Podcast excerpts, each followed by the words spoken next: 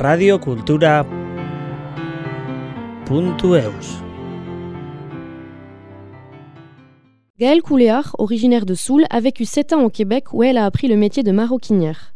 À son retour au Pays Basque, elle ouvre son propre atelier de maroquinerie à Asparin, l'atelier Basalte, où elle propose sa propre collection de sacs, porte-monnaie et où répond à des commandes particulières. Écoutez cette première partie où Gaëlle nous raconte comment elle s'est tournée vers ce métier artisanal et comment elle veut proposer des questions éco-responsables en privilégiant des matières premières les plus locales possibles.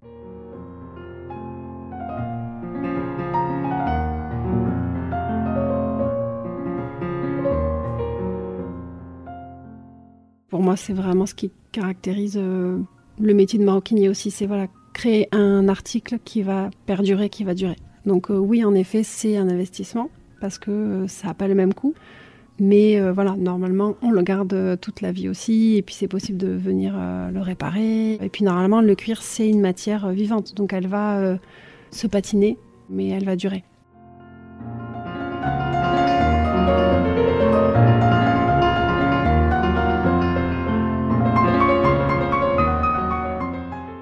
Suis Gaëlle Couléard, originaire de Soule. Donc je suis euh, maroquinière à Asparin, installée depuis peu à la pépinière d'entreprise Aldatou. J'ai appris le métier d'artisan maroquinier euh, au Canada. Au départ, j'ai une formation euh, en art appliqué, spécialisation design d'espace que j'ai faite à Canto, Anglette. Ensuite, j'ai continué en art appliqué en licence et master à Montauban, à côté de Toulouse spécialisation couleur image design. Donc euh, plus euh, travailler euh, les couleurs, la matière dans l'espace ou dans le textile pour la mode par exemple. Et ensuite, je suis partie en 2012 au Canada pour une année de voyage qui s'est transformée en sept ans de vie là-bas et en une reprise d'études en maroquinerie. Donc j'ai fait trois ans dans un centre des métiers du cuir de Montréal où j'ai appris vraiment tout le métier d'artisan maroquinier du travail à la main jusqu'à l'apprentissage du travail euh, sur les machines, euh, du dessin jusqu'au produit fini et à la fabrication en petite série.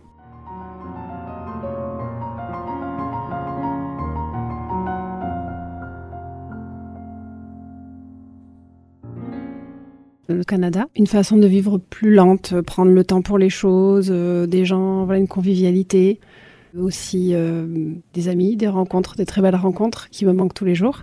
Un pays qui est pas facile à vivre euh, au premier abord du fait des saisons où il va faire très très froid l'hiver et très très chaud l'été. Très chaud humide, donc la différence elle peut être euh, assez importante. On peut avoir du moins 40 et du plus 40 en été.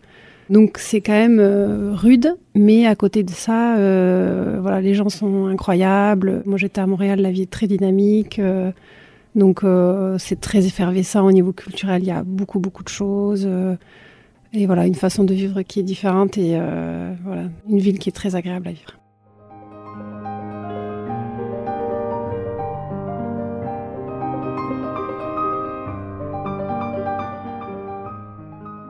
J'avais très envie depuis un moment de repartir dans quelque chose de plus manuel.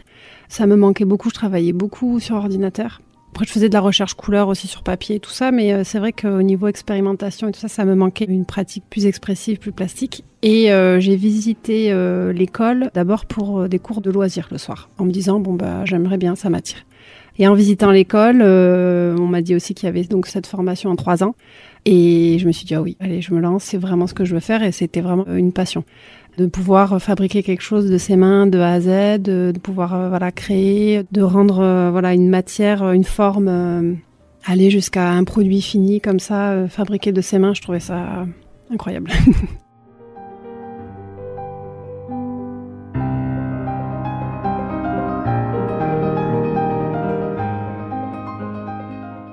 Mon atelier s'appelle Basalte, donc atelier de maroquinerie Basalte. Alors pourquoi Ça a été euh, compliqué de trouver un nom qui soit déjà pas pris. Et ensuite, je voulais quelque chose qui a un lien avec euh, le côté euh, naturel et quelque chose qui durait dans le temps. Parce que pour moi, voilà, c'est vraiment la qualité et la durabilité du produit, c'est quand même important. Et donc l'idée de la pierre, de la roche volcanique, voilà, qui reste, qui ce côté jouer sur cette dualité-là. Et pour moi, c'est vraiment ce qui caractérise le métier de maroquinier aussi, c'est voilà, créer un article qui va perdurer, qui va durer. Donc oui, en effet, c'est un investissement parce que ça n'a pas le même coût. Mais voilà, normalement, on le garde toute la vie aussi, et puis c'est possible de venir le réparer. Et puis normalement, le cuir, c'est une matière vivante, donc elle va se patiner, mais elle va durer.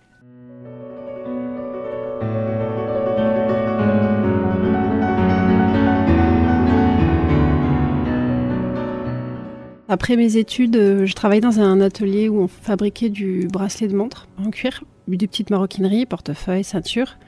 Et à côté de ça, j'avais commencé une pratique euh, en tant qu'auto-entrepreneur parce qu'on avait accès à un atelier avec des machines, tout ça. Donc ça permettait voilà, de débuter euh, à son propre compte. Donc j'ai commencé par faire une petite série à proposer voilà mon savoir-faire pour des demandes vraiment assez variées. Et euh, donc c'était une petite approche de ce que ça pouvait être de monter son entreprise se lancer à son compte. Et arrivé ici, euh, voilà, j'avais cette idée quand même qui était vraiment euh, ancrée dans ma tête. Et voilà, il aura fallu du temps pour arriver à concrétiser le projet, à trouver un espace, voilà, à pouvoir former et créer cet atelier. Mais voilà, depuis un mois, c'est lancé.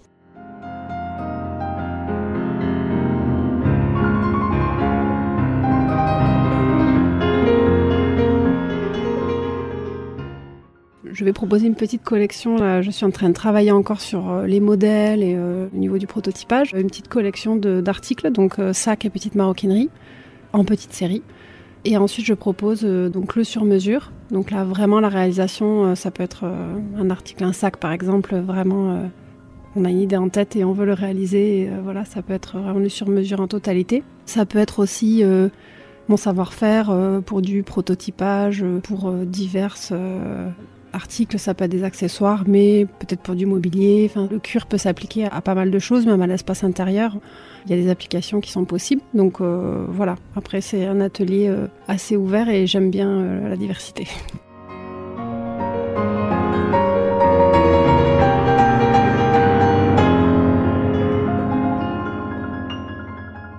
Alors euh, voilà, au niveau des étapes, euh, d'abord je peux commencer par euh, créer un, peu un univers d'images, de choses qui m'inspirent. Ensuite, je vais dessiner un peu ce qui me vient à l'esprit. Je vais garder certains dessins je vais essayer de pousser un peu. Ensuite, une fois que j'ai un peu les mesures, je vais réaliser une maquette, par exemple en carton, pour avoir un volume, l'idée du volume à peu près. Ensuite, je vais le réaliser en prototypage, donc dans une matière qui ressemble à du cuir, parce que vu que le cuir est une matière noble, voilà, je passe par différentes étapes avant d'avoir le prototype euh, fini. Et euh, voilà, ensuite, une fois que je suis assez contente et que ça me semble au niveau du montage euh, bien, je réalise voilà, un peu le prototype final pour valider que tout est OK. Ensuite, j'établis un peu les étapes de fabrication et je peux passer en petite série.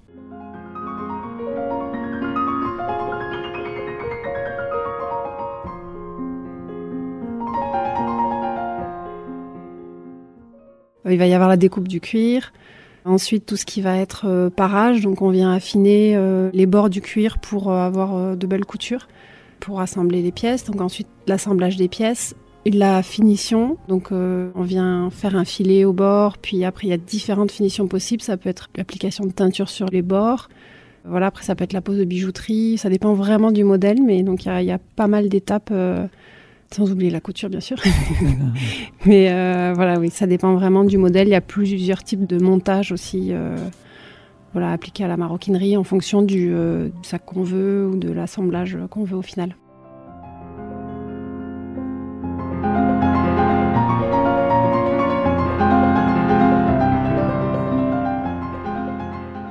Peut faire du moyen de gamme jusqu'au haut de gamme ou du luxe. On va pas passer le même temps du tout sur la finition, sur euh, ça peut être doublé, pas doublé, euh, avec euh, des poches à l'intérieur, pas de poches à l'intérieur. voilà, c'est très vaste quoi au niveau du temps.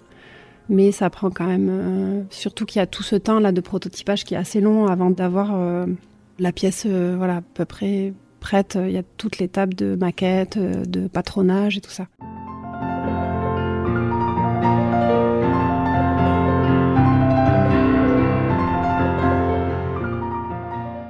Moi, je vais avoir une machine à coudre euh, spécialement pour le cuir. Donc une pareuse euh, qui va permettre d'amincir le cuir sur les bords. Et ensuite, je vais avoir euh, plusieurs outils pour la fabrication à la main. Donc il y en a vraiment beaucoup. le marteau par exemple. Il y a des emporte-pièces pour créer les trous. Après, il y a, y a les pinceliers pour coudre à la main. Donc là, on va venir serrer la partie que l'on veut coudre dans une grande pince en bois. Et ensuite, on coud à la main avec deux aiguilles et du fil de lin, par exemple. Et puis chaque maroquinier au final travaille avec les outils qu'il préfère parce que moi il y en a plein que j'utilise pas forcément et d'autres que j'utilise plus dans ma pratique.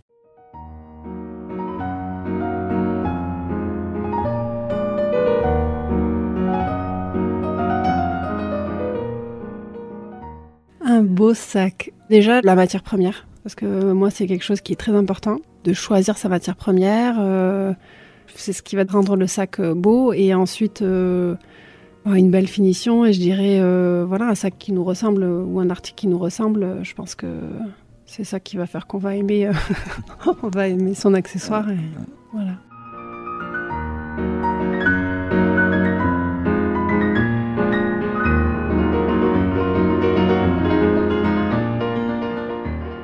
Je privilégie euh, les matières locales, donc je vais principalement me fournir chez Caria à Espelette et euh, à la tannerie Garat à Armendaritz. Après, pour tout ce qui est euh, tissu, c'est un peu plus compliqué de trouver euh, de la fibre fabriquée et tissée en France. Donc, ça va être principalement du lin qui vient de Belgique, mais avec voilà un label, une certification quand même, parce que je voudrais vraiment travailler un produit éco-responsable le plus local possible, avec des produits non nocifs. Donc, je fais attention au col que j'utilise pour avoir quelque chose qui soit respectueux de l'environnement et euh, des gens aussi.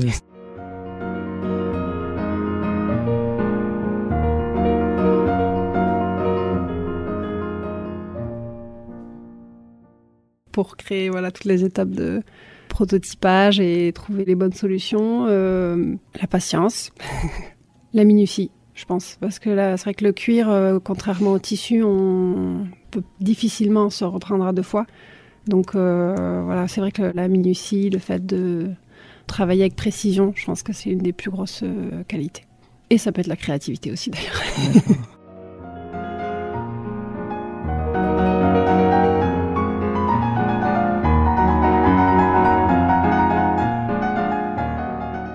J'avais l'habitude de travailler pas mal euh, les planches d'ambiance, euh, des univers un peu comme ça dans ma pratique d'avant. C'est euh, une planche, enfin une feuille par exemple, où on va venir coller voilà différentes inspirations. Donc ça peut être un paysage, une, une matière qu'on va trouver quelque part, un objet qui nous inspire du quotidien.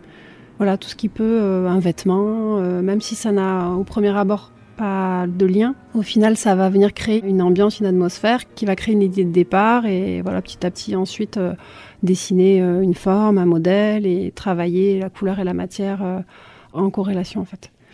Si c'est une commande, c'est en fonction de la personne. Si la personne a déjà son propre univers, ses propres idées, puis ensuite on peut mettre à plat et voir ensemble ce qui est possible de faire.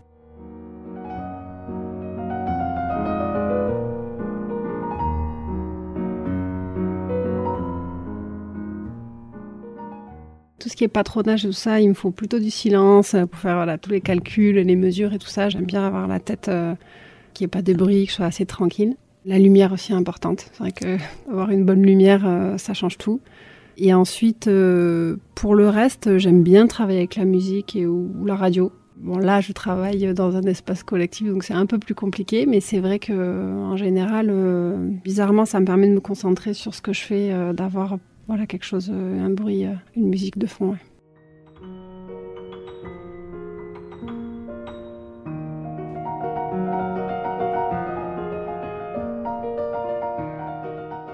J'ai pas trop fait de réparation dans ma vie. Ça dépend de la réparation. Ça peut être assez particulier. Des fois, il faut un peu aussi euh, du matériel pour. Donc, c'est pas ce que je fais principalement, mais ça peut être tout à fait en fonction de la pièce, de l'état de la pièce et de ce qu'il y a à faire. c'est possible.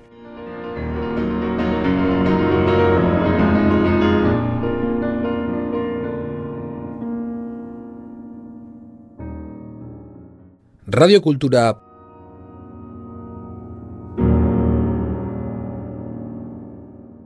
Puntu eus